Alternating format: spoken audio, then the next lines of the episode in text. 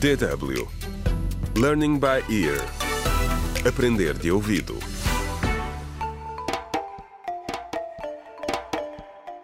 Contra o crime. Olá, bem-vindos ao quarto episódio do audiolivro Contra o Crime A Importância da Família, escrito por Marta Barroso. Tomás e a sua mulher linda tiveram a sua primeira filha, Ayane, quando ela tinha 17 anos. Pouco tempo depois, nasceu a Dora. E após dar à luz a sua terceira filha, a Maria, aos 20 anos de idade, Linda pediu ao marido tempo para recuperar. No entanto, Tomás queria ter um rapaz na família e insistiu para que Linda engravidasse de novo. A melhor amiga da Linda, Evelina, vinha frequentemente à nossa casa para visitar a minha mulher. Contou-me mais tarde sobre as conversas que as duas costumavam ter. Durante este último ano, perguntei-me vezes sem conta como era possível não ter percebido que a minha mulher, a pessoa que mais amava no mundo, estava a passar. Como? Ainda não consigo ultrapassar a vergonha que sinto agora. Pela forma como me comportei com a Linda, a minha mulher conseguia fazer tudo ao mesmo tempo. A conversa com a Evelina não a distraía do seu trabalho. Enquanto falavam, ela continuava a costurar. Naqueles dias, porém, os seus olhos pareciam mais cansados do que criativos. Oh, linda, parece tão cansada. É por causa da Maria. Ainda não dorme à noite? Perguntou Evelina. Sim, continuo a acordar muitas vezes. Mas não é só por causa disso. Estou completamente exausta. Tenho sempre tanto para fazer.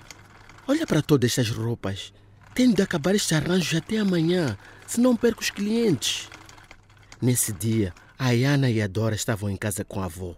E a Evelina tentou convencer a Linda a pôr de lado a sua costura por um momento e a descansar um pouco enquanto tomavam um chá. Linda, tu precisas de descansar, disse-lhe Evelina enquanto tomavam o chá.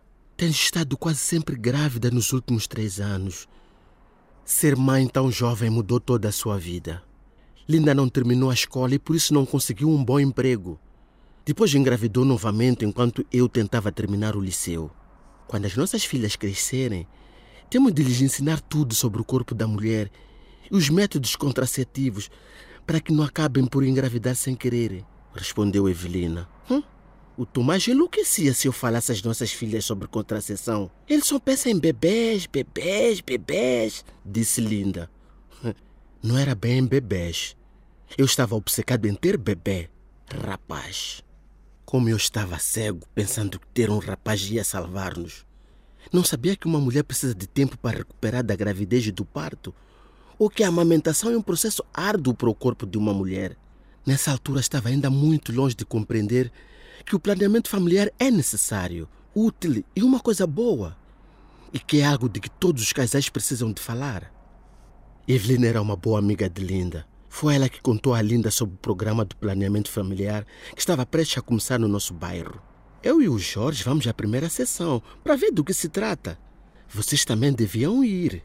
Linda sabia que eu nunca concordaria em participar num programa como este. Mas a Evelina nunca foi de desistir facilmente. Tens de tentar convencê-lo, Linda. Vá lá, liga-lhe. Talvez ele até te surpreenda. Contra o crime.